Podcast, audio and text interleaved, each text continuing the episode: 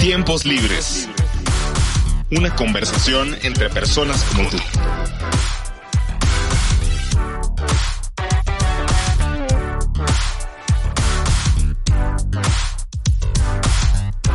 Comenzamos. Bienvenidas y bienvenidos a este nuevo episodio, el episodio número 10. Ya llegó el 10 de esta tercera temporada de su podcast favorito de política y análisis económico, Tiempos Libres.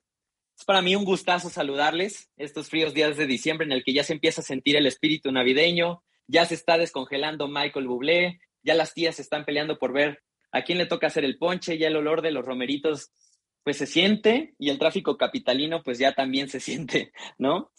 Mi nombre es Andreas Cordero y el día de hoy estoy muy feliz, muy contento de ser su anfitrión en este episodio en el que pues básicamente lo que vamos a hacer es un recuento de todo lo acontecido en la primera mitad del año.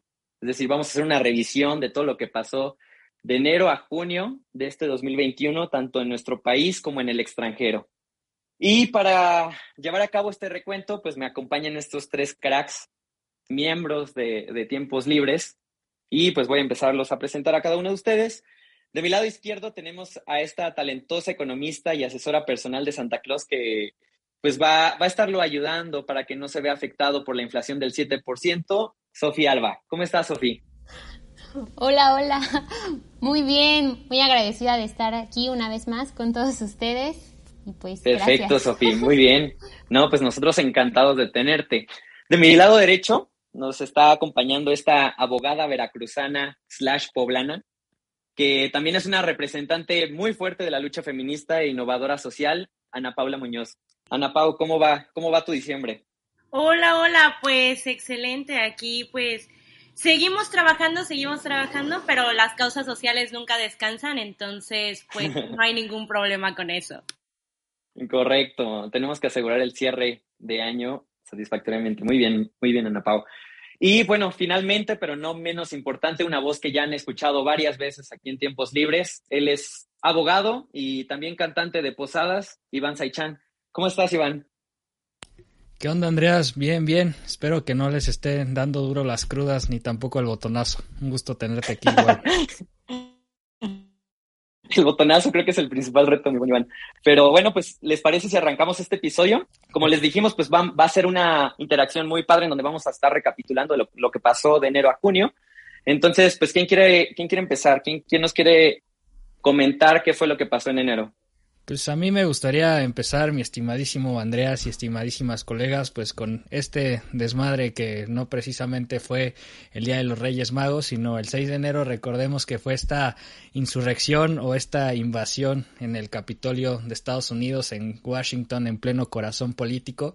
¿Y esto por qué? Pues recordemos que las elecciones de Estados Unidos entre Joe Biden y Donald Trump estuvieron algo cerradas en noviembre de 2020 y pues Biden le ganó por 7 millones de votos a Donald Trump, sin embargo Trump pues ya sabemos que le encanta ahí polemizar y hacer arder las redes sociales y pues dijo que había fraude electoral y que no iba a permitir que alguien, este, digamos que había hecho fraude, llegara a ser presidente de Estados Unidos, de la democracia más importante del mundo.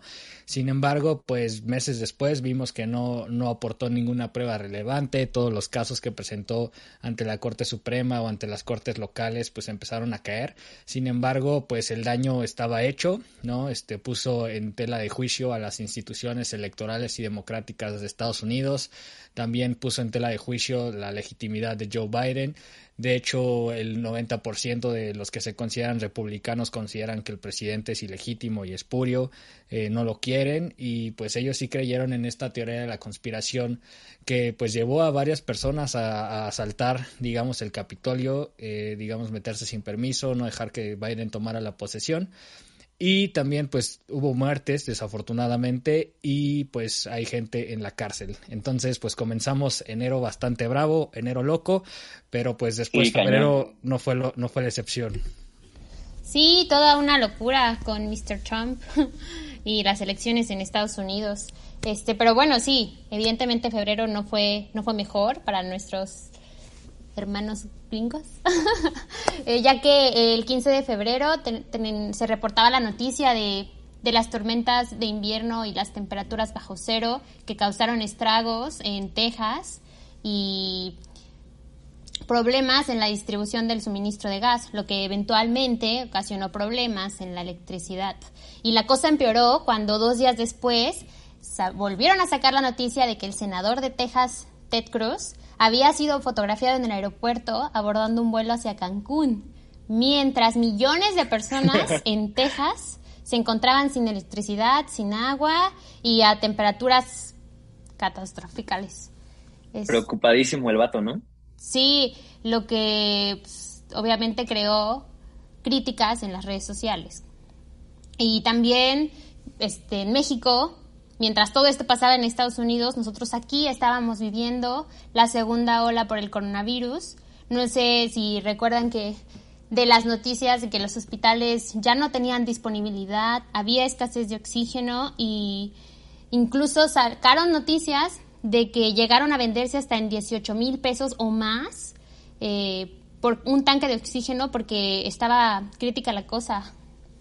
Sí, yo, yo sí vi eso y de hecho vi varias como, o sea, como que nacieron empresas o, negocios ahí de gente que estaban justo empezando a comprar estos eh, tanques de oxígeno o estos concentradores de oxígeno y vendiéndolos o rentándolos súper, súper caros. De hecho, o sea, en internet había desabasto totalmente. Yo vi, o sea, concentradores de oxígeno vendiéndolos en Amazon y todo eso. Pero dicen que el mercado se regula solo, ¿no? sí, también, ¿no? Sí, de hecho también hubo hay noticias de que hasta el crimen organizado se empezó a meter robando y bueno, lo de siempre, ¿no? Ya saben cómo está el país. Pero creo marzo no fue mejor para nosotros. ¿O no, Ana Pau? No, la verdad es que marzo también fue un mes muy duro. Eh, empezamos 2000, 2021 eh, en general, pues fue un año complicado, menos complicado que el 20 para algunos, pero bueno, ¿no?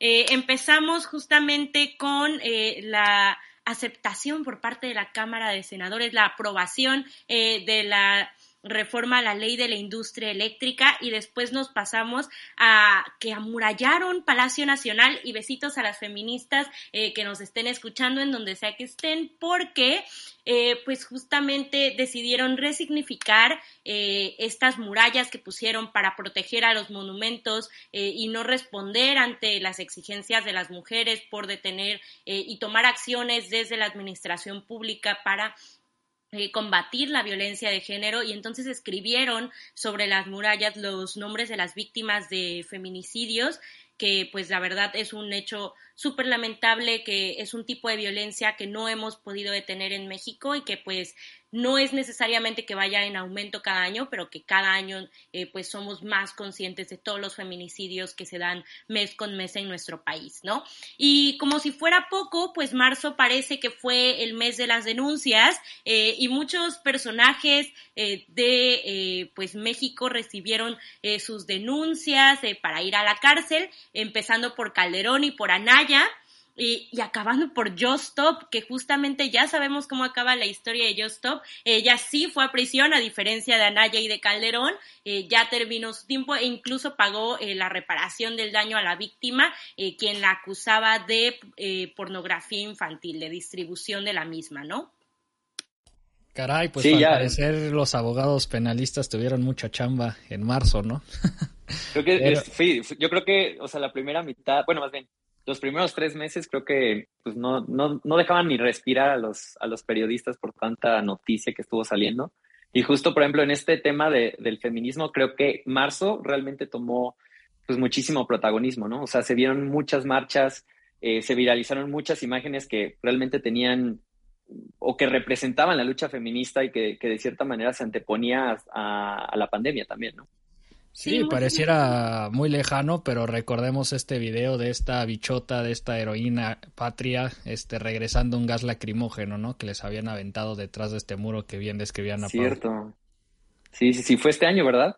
Sí, sí, sí, así es. Y la verdad es que eh, se esperaba eh, que sí fuera una marcha muy grande, que fuera una celebración muy grande el 8 de marzo y una conmemoración de la lucha eh, muy importante. Eh, porque no sé si lo recuerdan, pero justo antes de la pandemia habíamos tenido eh, pues unas marchas impresionantes, eh, intervenciones increíbles por parte de las mujeres.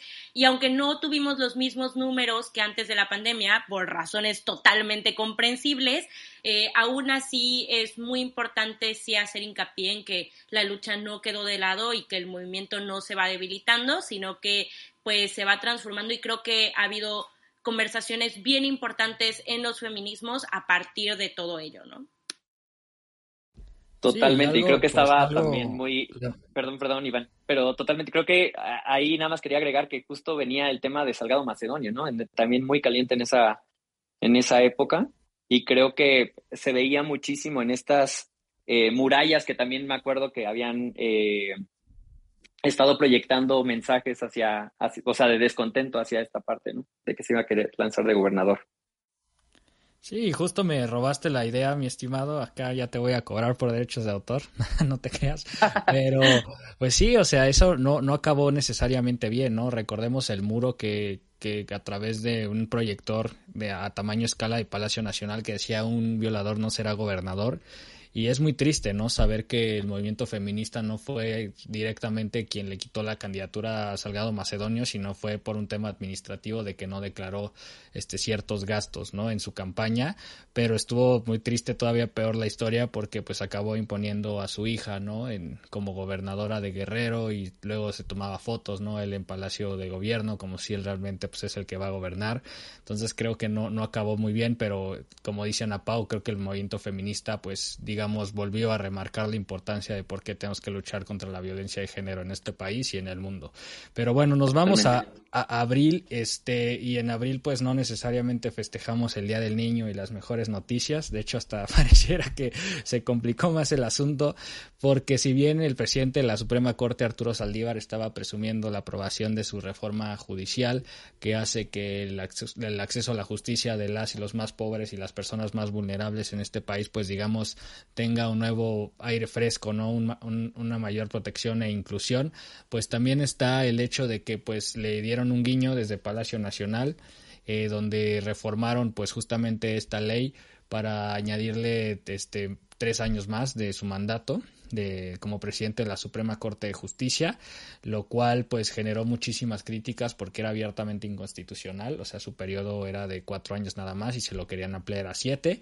Y el problema ahí fue que pues el ministro presidente pues no, no decía mucho, si bien entendemos que pues no podía prejuzgar sobre el caso que probablemente iba a llegar a la Suprema Corte, pues creemos que, que sí se pudo haber excusado o alejado un poquito de esa postura o de ese silencio que parecía más cómplice, ¿no? O de aceptar al final, pues sabemos que esta historia afortunadamente acabó bien, conforme a la Constitución. Los 11 ministros y ministros le dijeron que Danais, que era francamente y abiertamente inconstitucional, y Arturo Saldívar también salió a decir que pues él iba a respetar el mandato que le establece la Constitución. Sin embargo, pues sabemos que, que fue un proceso bastante desgastante, pero pues la verdad, eh, rifados las ministras y los ministros en ese asunto de la Suprema Corte.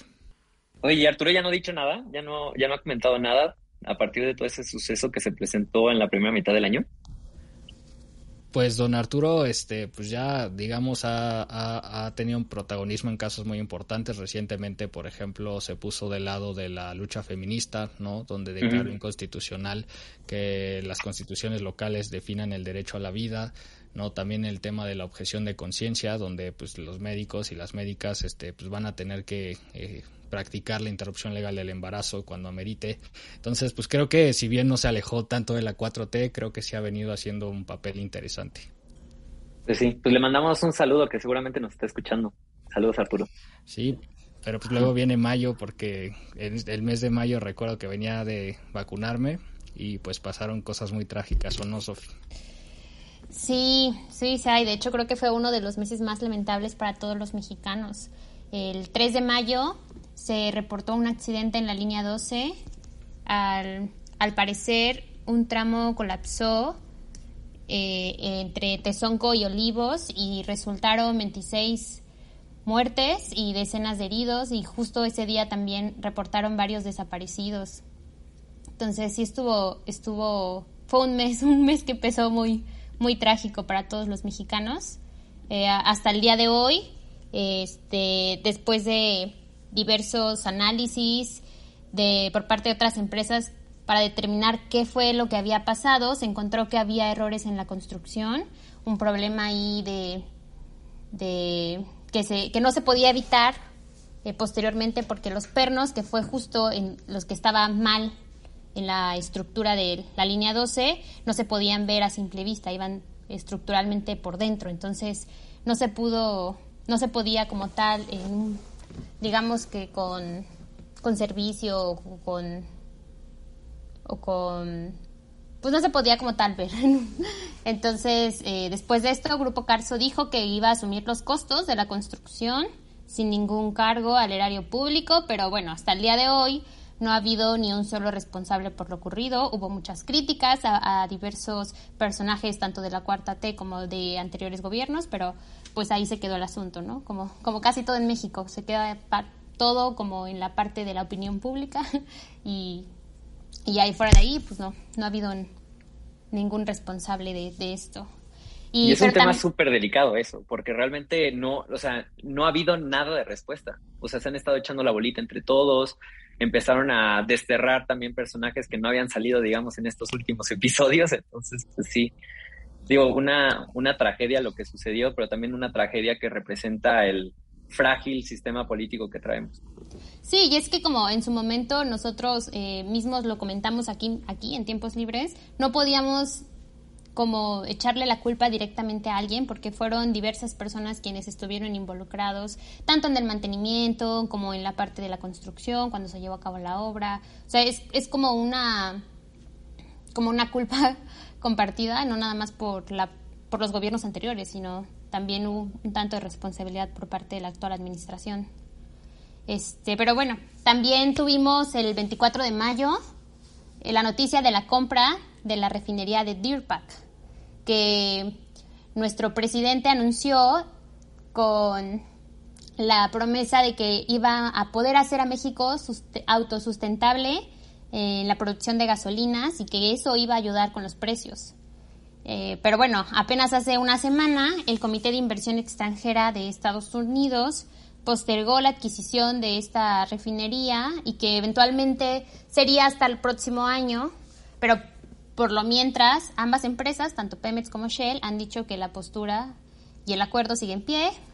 Y, también sacaron, Bloomberg sacó un reportaje de que Pemex adquirió una deuda de 1.600 millones de dólares para, para la adquisición, lo cual eleva 2.6 veces más el costo que, al cual inicialmente se supone que nos había, eh, bueno, que habían anunciado el gobierno y pues aquí seguimos a la espera de que se pueda llevar a cabo este, este contrato.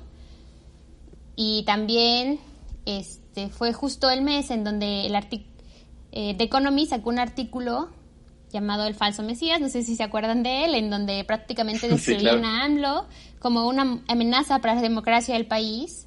No le gusta seguir las reglas de las instituciones y, y prácticamente nos mandaba o arrojaba la señal de que invertir en este país es un poco peligroso cuando prácticamente se gobierna chantaje de una sola persona. Este, bueno, pero también no fue mejor en Estados Unidos, ya que no sé si se acuerden de que fue la noticia de George Floyd, eh, un afroamericano que murió a manos de la policía estadounidense y que desató una ola de protestas en todo el mundo. No sé si recuerden el movimiento del Black Veil o algo así, ¿no? Más o menos recuerdo. Ah, el de Black Lives Matter, ¿no? Ándale, ese. Ajá, sí, sí, sí, resonó muchísimo. O sea, tanto en ámbito de deporte como en, digo, movilizaciones sociales bastante duras, que sí se estaban haciendo en todo lo largo y ancho del país. Sí, de hecho, diversas eh, figuras públicas de Estados Unidos se pronunciaron a favor del movimiento, se desataron muchísimas protestas, hubo mucha violencia, hubo mucha represión también por parte de la policía y Sí, pues sí, fue, fue un mes difícil para Estados Unidos también, bastante difícil. Sí, porque ahí también se juntaba el Defund de Police, que es justamente el dejar de tener eh, su economía tan centrada en la militarización y en la seguridad, algo que deberíamos de empezar a hacer también aquí en México. Eh, López Obrador, sí. Ya de All Cops Are Bastards, ¿no? O de eh, esta idea que se, pues que mucha gente estadounidense mantiene de hey, los policías no están aquí para protegernos y hasta que no estén aquí para protegernos no puede haber un diálogo justo, ¿no? Pero pues sí, muy, muy compleja la situación. Creo que es para pensar la situación de seguridad en todo el mundo y desde dónde le estamos abordando, ¿no? Eh, ya nos decía un poco Fajardo en Colombia de pues algunas ideas de cómo abordarla desde la pacificación, pero bueno, esto no es lo que vamos a discutir el día de hoy, más bien yo les voy a contar un poco de lo que sucedió en junio y pues en junio eh, empezó el proceso contra cabeza de vaca, ya también les contamos de eso aquí en el podcast, pues si quieren escucharlo, pues ya saben, pueden regresar y pueden oírlo porque fue todo un tema, déjennos decirles. Eh, también a nivel internacional, pues El Salvador adoptó la Bitcoin como su moneda eh, nacional.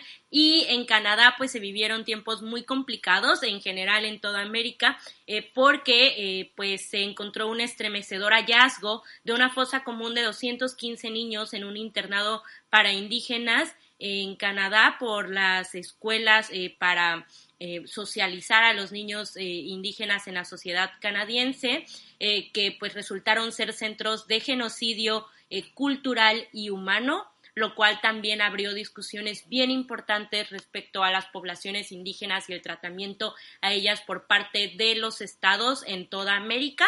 Eh, eso fue pues una tragedia terrible de la que pues todavía se siguen encontrando muchísimas más fosas y pues no se sabe en realidad el número de muertos que existen a causa de este genocidio. También, eh, pues sucedieron las elecciones de México. No sé si se acuerdan, fue una cosa así como súper chiquita de la que casi ni hablamos en tiempos libres, pero eh, tal vez puedan eh, recordar que sucedieron, que justamente fueron las elecciones más grandes de la historia en las que se seleccionaron 500 cargos federales y 19.915 de carácter local. en estos, pues Morena ganó la mayoría de las gubernaturas pero perdió la mayoría calificada en la Cámara de Diputados. Eh, también hubo eh, pues candidatos que pasaron sin pena ni gloria, pero hubo algunos casos que tienen todo el foco eh, nacional todavía y de los que pues tenemos que seguir al pendiente. También salieron las acusaciones contra Saúl Huerta, por ejemplo, de las que todavía no se sabe el desenlace, pero que es bien importante que sus víctimas también obtengan justicia.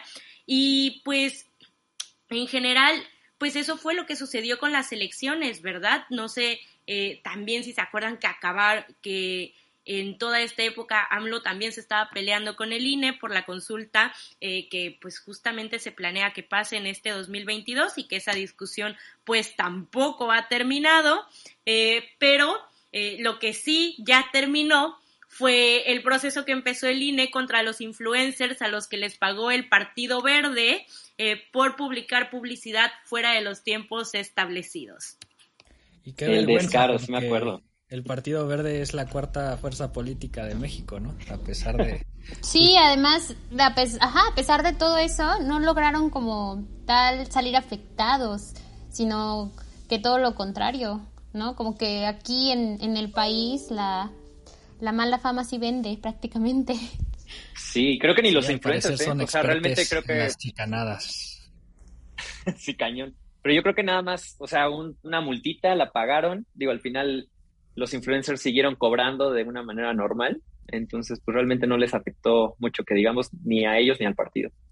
No, y sumamente alarmante porque ese dinero al final probablemente son recursos públicos, ¿no? Entonces, pues cometen delitos, no pierden el registro y pues todos ganan, bueno, de ese lado, ¿no? Y perdemos los mexicanos, tristemente. Sí, lo que sí es que no sé si también lo recuerdan, pero eh, la CMX pues históricamente eh, la perdió la izquierda y acabó esta división eh, territorial que a mí me recuerda mucho a este tema de la lucha de clases y que creo que también es bien importante seguir al pendiente de ella, de cómo quedaron divididas las alcaldías y creo que reflejan bastante la polarización que hay a nivel ideológico en México, ¿no? Sí, sí, como mencionas, Ana Pau, muy importante tomar en cuenta que las ciudades eh, o áreas metropolitanas, pues la perdió Morena, ¿no? Y sus partidos aliados, inclusive la, la Ciudad de México, varios bastiones importantes, pero digamos entidades eh, con menos riqueza o menos este, digamos educación ¿no? o acceso a, a, universidades este o también pues situaciones más vulnerables pues votaron por Morena y creo que ahí es donde la oposición no ha escuchado ese reclamo, ¿no? De, y Morena al contrario, creo que justamente ha, pegado muy bien su narrativa de que ellos sí los escuchan entonces, pues creo que para los próximos periodos electorales va a ser muy importante ver cómo la oposición se puede reinventar, porque Morena, digamos, ya tiene 18 gubernaturas y el próximo año probablemente gane 5. estamos hablando que ya tendría 23 gobiernos o sea, y pintaría como el PRI hegemónico, ¿no? Ese PRI que, que dominaba, que tenía acceso a los recursos, a la infraestructura,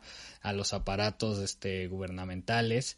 Entonces, pues va a estar muy interesante, pues cómo, cómo se va consolidando Morena eh, con su poder político y pues también qué va a hacer la oposición, ¿no? Que ya sabemos que si no se hubieran unido en este va por México, probablemente Morena los hubiera borrado como en 2018.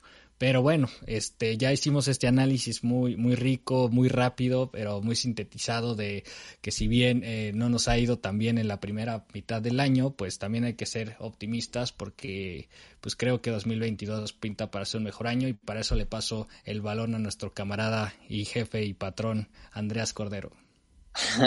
no, pues muchísimas gracias, muchísimas gracias a, quienes me estuvieron acompañando el día de hoy para hacer este recuento. Muchísimas gracias a la audiencia por escucharnos. De parte de Tiempos Libres les deseamos una muy feliz Navidad. Por favor, celebren de manera responsable porque esta variable del coronavirus pues ya está bastante presente. Ya Omicron está pues haciendo estragos en Europa y Estados Unidos. Entonces, por favor, cuídense mucho, usen cubrebocas, eh, pídanle a Santa Claus que por favor les traiga gel antibacterial. Ya saben, eh, no spoilers de la película de Spider-Man. Y pues nos escuchamos la siguiente semana, en la segunda parte de, esta, de este especial con los pormenores de la segunda mitad del 2021. Les deseamos una feliz Navidad y nos escuchamos a la próxima. Besos y abrazos. No balazos. Esto fue, Tiempos Libres. Gracias por escucharnos.